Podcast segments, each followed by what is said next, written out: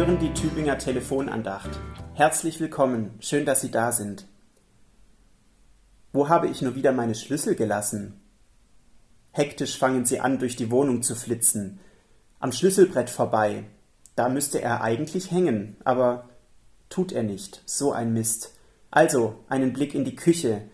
Oder vielleicht doch im Einkaufskorb? Nein. Der Adrenalinspiegel steigt. Sie wollten doch so dringend weg. Die Zeit läuft und kein Schlüssel ist da. Die Wohnung suchen sie immer schneller ab, immer hektischer wird alles emporgehoben. Kein Schlüssel. Sie werden ihn doch nicht etwa verloren haben? Da endlich kommt er, der rettende Gedanke. In der Manteltasche, da könnte er sein.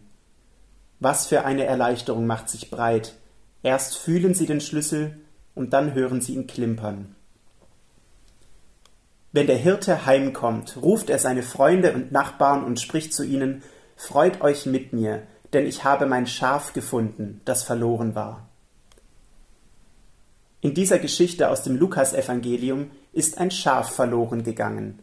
Ein Lebewesen, das irgendwo falsch abgebogen ist und seinen Weg verloren hat, absichtlich oder aus Versehen. Wer Schuld trägt, das spielt hier gar keine Rolle. Wichtig ist nur das. Es war verloren und der Hirte lässt nichts unversucht, um es wiederzufinden. Er lässt die anderen Schafe sicher an ihrem Platz zurück und macht sich auf die Suche. Gott sucht den Menschen. Das erzählt die Bibel immer wieder mit Geschichten, die zu Herzen gehen. Gott sucht, schon ganz vorne auf den ersten Seiten der Bibel. Wo bist du?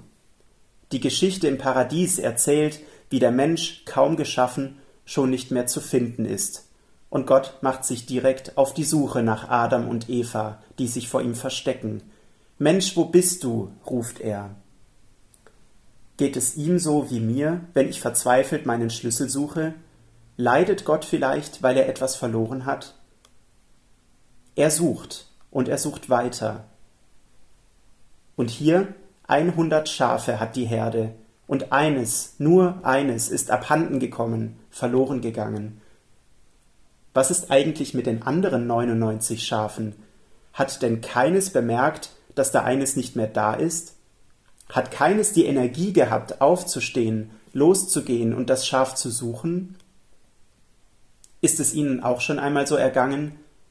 Niemand fragt nach ihnen, niemand ruft sie an, kommt vorbei, niemand hakt nach, warum sie nicht mehr in den Verein kommen oder warum sie nur noch so selten durch den Ort laufen oder fahren. Wenn Ihnen das schon einmal passiert ist, dann wissen Sie, wie weh das tut, wie ermüdend es ist, wenn man aus einer Gruppe herausfällt.